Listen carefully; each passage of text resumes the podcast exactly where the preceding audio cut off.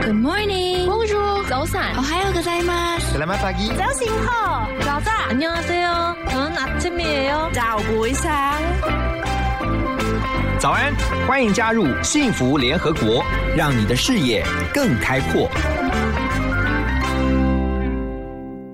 Hello，大家早安，我是何荣，欢迎大家来到幸福联合国幸福电台，每个礼拜一到礼拜五的早上九点到十点钟，我在 TR Radio 幸福电台的幸福联合国呢，跟大家相伴一个小时。最近呢，大家都一直在关注台湾的疫情啊、那么今天我们特别要电话连线给《远见》杂志的资深副总编辑邱丽燕，因为这一期六月号的这个《远见》杂志呢，就特别强调了这场抗疫的持久战正式开打。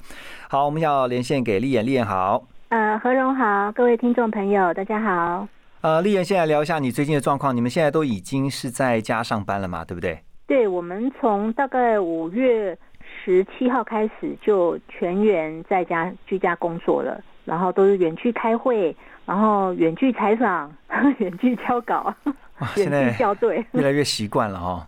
是而且根据你们这个封面故事，我们可能要习惯这是一场长期抗战了哦。是的，对我们的工作状况来说也是这样子。嗯因为这一次的疫情比较不一样的地方，就是你大家可以看到每天的确诊数字一下趋缓，一下又上扬。是，这就是因为说很多的传染源，它的传播链并没有被完全掌控住，嗯哼，那有很多隐匿的轻症或是无症状者出现在社区，嗯所以很难讲说这个疫情到底什么时候会结束。我们当然希望它可以早点结束啦，嗯然后让我们恢复正常的生活，但是目前看起来是不太乐观。对啊。不过我觉得，呃，还好是我们在每一次的经验当中都学习到哈，就知道说，即便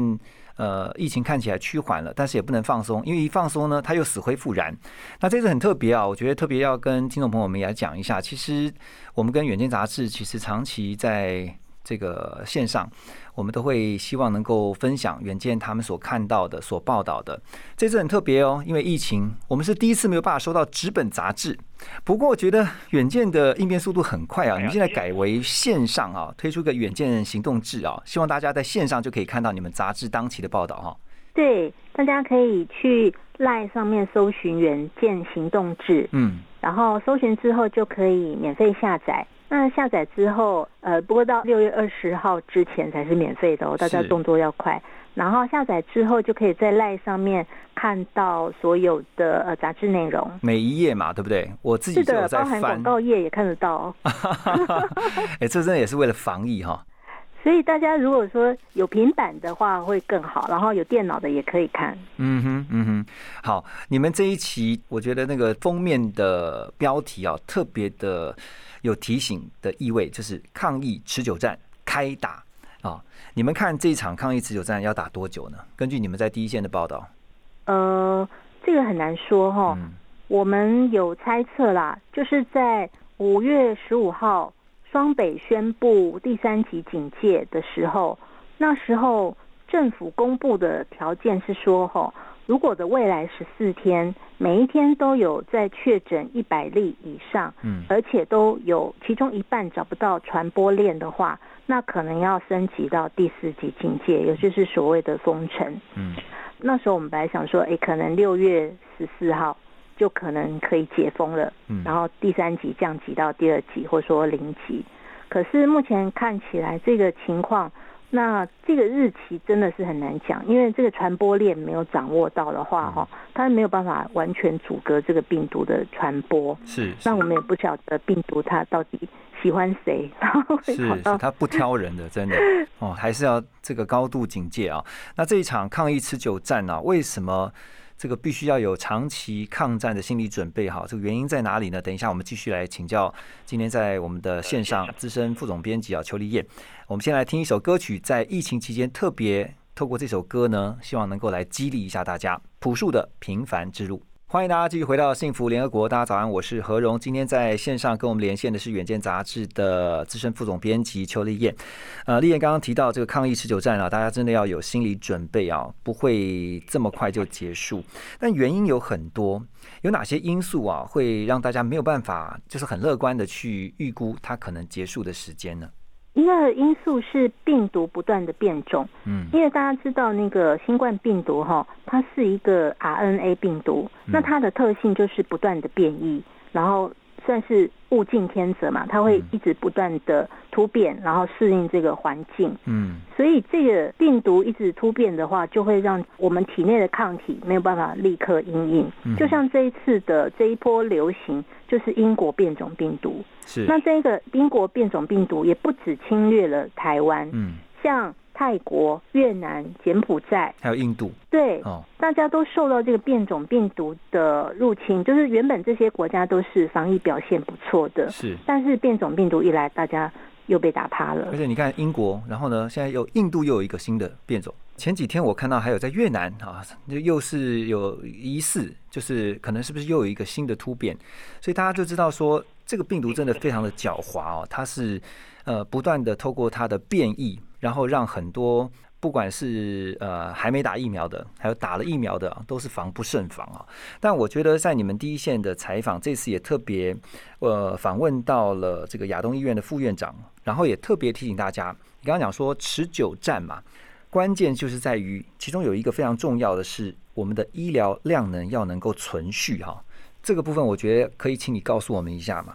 医疗量能的存续其实也包含了几个部分啦，嗯一个当然是筛检的部分。那我们这次在《远见》杂志也帮大家整理了台湾目前的一个呃筛检的量能，嗯譬如说台湾有各个县市有哪里有筛检站，然后他们有多少的一天可以检验多少人，是然后我们也有整理了，像譬如说，呃，卫福部四阶段的医疗应变，譬如说负压隔离病房有多少床，嗯然后我们的新冠专责病房又有多少床，还有那个集中检疫所可以再增加多少。嗯那这个我们有在我们的《远见》杂志里面整理了起来。嗯哼那我想要补充一点的就是说，呃，疫情会需要持久作战的一个原因，事实上另外一个原因是疫苗的关系。对对，那这个疫苗是因为说，呃，是目前人类想到能够对抗新冠病毒最有效的办法。嗯那但是这个疫苗的研发，事实上是要旷日费时的。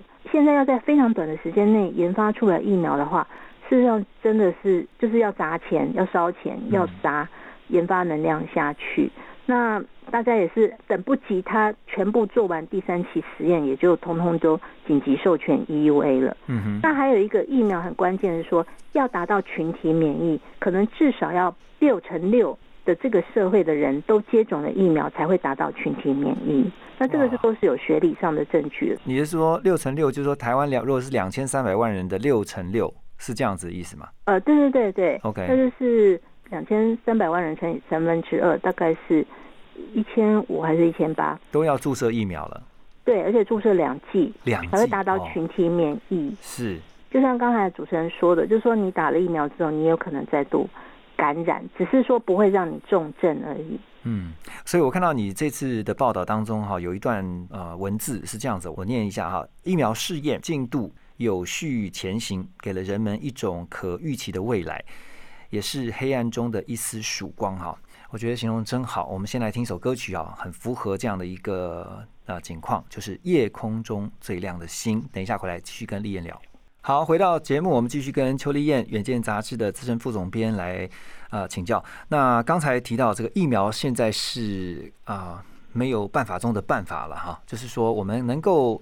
啊透过疫苗，虽然说它不是说打完疫苗你就完全免疫，就对于这个病毒是完全不怕了，但是至少你有极高的防护力，可以这样子理解嘛哈？是的，是的，嗯，所以依照你们的报道，因为我看最近这一阵子也看到，像包括欧盟那边目前承认的是四种，包括了 Moderna，还有这个呃 BNT，另外就是 Johnson Johnson，还有就是 AZ，就是现在在台湾比较普遍大家所知道的这个 AZ 疫苗，目前只呃认可的是这四种。是的。嗯然后 WHO 是日前又增加了大陆的科兴还有国药疫苗嗯作为那个可以接种，就是通过 WHO 啦。然后这是两个跟刚才讲欧盟是两个不一样的单位。对，我看你这次的报道，其实也有特别一一篇专文是提到了我们台湾这边的联雅，还有就是高端这两家，其实也都在如火如荼的这个紧锣密鼓的在测试当中。这个部分可以带我们更呃多的了解一下吗？好，联雅生气的话啊、他们的疫苗名称叫 UB 六一二，是，然后他们大概是完成了台湾疫苗史上规模最大的一个二期临床试验。嗯哼，那有十二家台湾的呃医学中心还有医院一起来做这个二期实验，二期实验大概有三千五百位受试者，是结果最后有四千多人跑来登记要受试。所以这个是还蛮令人感动的，就是说大家都蛮愿意捐出自己的身体来参加这个临床试验，像嗯那个前卫生署长杨志良，嗯他也是献出了自己的左手手臂，嗯嗯，你的对报道那当中讲说是因为好朋友就是邀请他，哦，对对对对，其实他本来对国产疫苗也是非常没有信心的。嗯好，那呃，目前的进度的话，五月十四号，也就是双北宣布三级警戒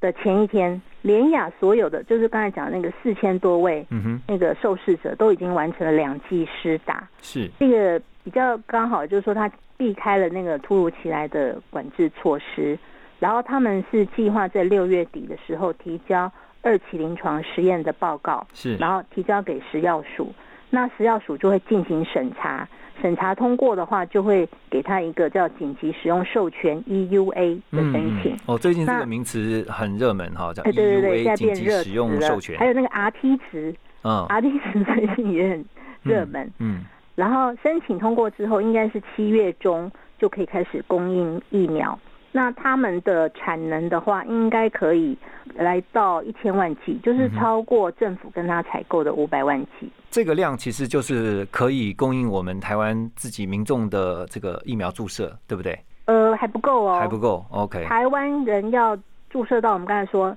群体免疫的话，大概要注射四千五百万剂，因为要注射两剂。两剂，对，对，所以国产的疫苗一千万剂，然后海外海外的进口的嗯大概是两千九百万剂，还是不够。嗯。嗯，嗯不过我对看到你在文中有特别提到说，今年七月啦，哈，如果没有意外的话，大概估计有百万台湾的民众会在七月份接种到本土自制的 COVID-19 的这个新冠疫苗，那特别就是联雅的这一块，对不对？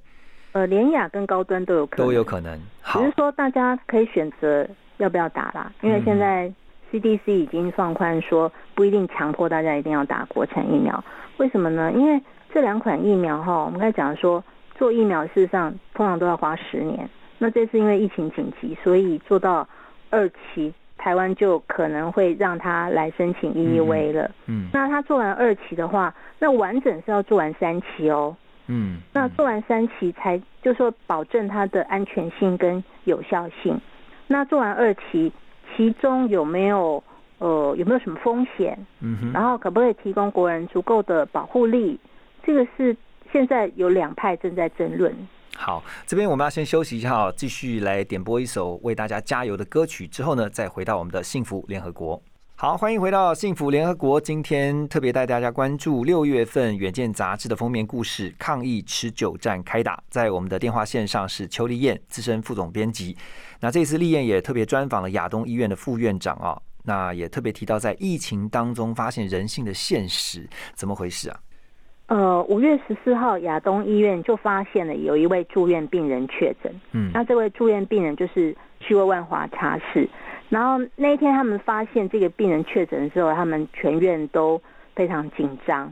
马上就开始做一些呃环境的处理，还有这个隔离全院的哦某一些接触人士的一些筛检哈。嗯嗯，那到五月十七号的时候，呃，这个亚东医院副院长邱冠明他就出面召开记者会。嗯哼，那比较让人觉得说意外的是说，那一天早上他开记者会的时候，他说是没有医护人员感染的，嗯而且全部框列对象第一次裁剪都是阴性。嗯可是没想到当天晚上哦，没有症状的两个年轻护理人员第二裁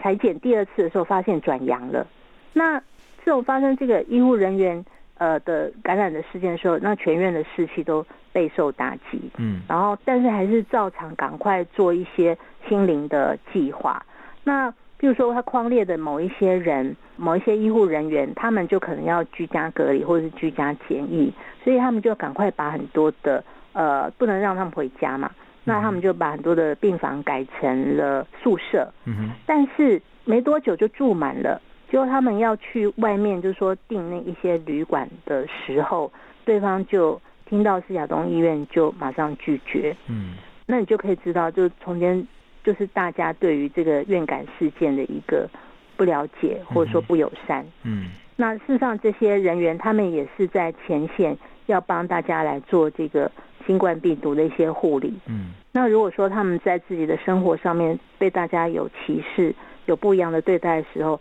他们的那个低落的感觉就是可想而知。而且比较夸张的是，就是说，呃，他们不是没地方住吗？对那医院住满了没地方住，然后透过一些单位的协调，他们找到一个呃没有家具的空屋，然后可以安置一些同仁。嗯但是他们要去入住的时候，就遭受到当地社区的反对，这就是说这个社区不欢迎他们哎，就是说他们不是愿意被病毒感染的，嗯他们也是因为照顾病人，嗯所以被感染。那我们应该要有同理心，嗯哼我们应该要帮助他们，就是大家一起对抗这个病毒的事件，嗯是说呃歧视他们，或者说给他们贴标签、污名化。对，其实我最近也看到一些啊医护人员哦，在呃协助处理这个确诊病患的时候被伤到，然后甚至还有的是伤的蛮严重的啊、我觉得真的蛮难过的，就是这个其实对于刚刚我们稍早之前提到这个存续医疗量能哦，也是打这场抗疫持久战的很重要的关键哦。那医护人员在前线这样子消耗。除了对抗病毒之外，现在还要对抗是确诊病患的一些不理性的这些反应哦，真的是还是要再次提醒所有的听众朋友们啊，真的在这段时间，大家共体时间一下，然后尽量的啊、来协助、来配合我们所有的医护人员。我们先休息一下，等一下继续回到节目来访问今天的来宾邱丽燕。好，回到节目，继续和《远见》杂志资深副总编辑邱丽燕来请教。这个丽燕，你们这次在呃报道当中也特别呃有提到说，疫情的变化哈，那给了医界一些很不一样的体悟哦，是什么样的体悟呢？一个是说这一次的这次不是只有亚东医院有这个院内的员工发生确诊的事情，全台湾我记得我写稿的时候大概整理了一下，有十一家医院嗯，都出现了员工，不一定是医护人员啦，有可能是医，有些是行政，对对对，嗯那就出现了两种蛮呃极端的一个现象，嗯一个就是非常排斥他们，就像我们刚才讲的，不愿意给他们订房，然后不愿意卖东西给他们，嗯这种的，这是一派。然后还有另外一个现象，就是非常感谢他们，然后送免费便当、送爱心便当，支持这些医护人员为他们打气。嗯，然后你就发现这个社会就出现两种极端的一个现象。我觉得对于医界的体悟的话，就是说哈，呃，在发生这样的事件之后，要要如何重新建立医院跟病患之间未来的相互信任？是就是病人在入院的时候，会不会担心自己呃进入院内会被感染？嗯那这个信任如果一旦被打破的话，是他要重建是要花费很大的成本的。嗯，然后再来一个是说，医务人员在收治病患的时候，也发现这个病患有没有如实交代他过去的疫调足迹，那他也会怀疑啊，你这个病人是不是隐瞒了某一些现实，然后注入到我们医院，然后让我们医院发生院感事件。对就是双方面的信任感会被打破，这是大家比较担心的一个地方。嗯就以后我们总是在这个疫情过去，我们总是要上医院嘛，我们有一些病痛还是要去接受治疗。嗯那我们在这个医病关系之间，我们还能像以前这样子有相互的信任吗？嗯，所以你提出了这样的一个提醒哈，有没有什么一些你们觉得可以比较有效的一些方式，可以就是解决这样的一个问题呢？这就是我们一开始讲的，就是说你要大家要学习如何跟病毒共存。嗯那譬如说，呃，我们在未来这样子的一个情况之下啊，譬如说我们入院之前，一般民众入院之前，我们是不是准备一份这个呃三姐阴性的报告？嗯哼，那这样子的话，可能可能医院也会要求我们 提供这样的报告，才让我们进入医院啊。是这，是很有可能发生的一个场景，这个是经济学人说的，不是我说的哈、嗯哼，那还有就是说，我们在呃去工作、我们求职的时候，可能对方也会要求我们出示一份疫苗注射证明。哇，对，就是这要先这提出证这也明，是表示经你济学是人健说康的的。这些都是很有可能发生的一个事情。这是我们所谓说什么叫长久长久战，对，就不只是我们自己要保护自己，然后我们要保护我们的社区、我们的国家、我们的社会。事实上，我们可能也要学习怎么跟这个病毒共存，但是也不用太紧张，嗯，就把它当成病毒流感化的一个现象，是，就像我们每年都要去接种流感疫苗一样。嗯哼。嗯，所以其实这场持久战看起来，这个大家真的都要有心理准备。不过，呃，面对这场战役呢，我们未来还应该有什么样的心态？哈，等一下回来继续来请教今天的来宾邱礼燕，马上回来。好，回到幸福联合国，我们刚才听到的歌曲啊是《Happy》，来自 Pharrell Williams。这首歌曲呢是我们今天的来宾邱丽燕，《原件杂志》的资深副总编辑的点歌。丽燕，你特别点这首《Happy》是有原因的，对，因为这首歌听起来有一点呃轻快，嗯然后某一些唱腔有一点三八，嗯， 所以我觉得很适合宅在家的人当中，给他们一个振奋的呃力量吧。那我觉得在因应这场疫情的时候是，我先讲个人好了。个人方面，因为我们呃昨天有一个机会跟中研院一个非常权威的流行病学家，他叫何美香，是是，然后他也有跟我们讨论到，就是说，在我们还在等待疫苗的当中，我们大家可以做些什么事情？嗯一个真的就是保护好自己，嗯然后保护好自己，除了说不要出门，尽量不要出门之外，事实上他有提供，譬如说，像川普那时候染疫的时候啊，嗯。他的医生开给他的药方就是有一堆治疗药，但是有三个很特别，第一个是维他命 C，然后第二个是维他命 D，然后第三个是钙，嗯，就是这三个就是营养素，大家可以就是尝试一下，就是说这可能是外在辅助可以提升我们免疫力的一个呃方式。嗯哼，那在整个社会来讲，我觉得还是期待疫苗吧。嗯，因为疫苗就是证明，就很多国家也都，你会发现他们在狂打、强打疫苗的一个情况下，他们的重症和确诊都是有下降的趋势，尤其是重症跟死亡，几乎是百分之百的下降。嗯哼，所以这个是蛮好的一个讯息，就是说至少我们有一个疫苗这样子的一个武器，可以来对抗这个大自然的这个病毒。嗯。呃，我看到你的报道当中有特别提醒啊，就是你刚才也提到了，打疫苗其实呃最主要的是希望能够降低重症，因为一旦转到重症啊，这个死亡的几率就增加了，所以它是降低了重症跟死亡的可能发生的机会啦。那尤其在最近看到一些外电报道也是，除了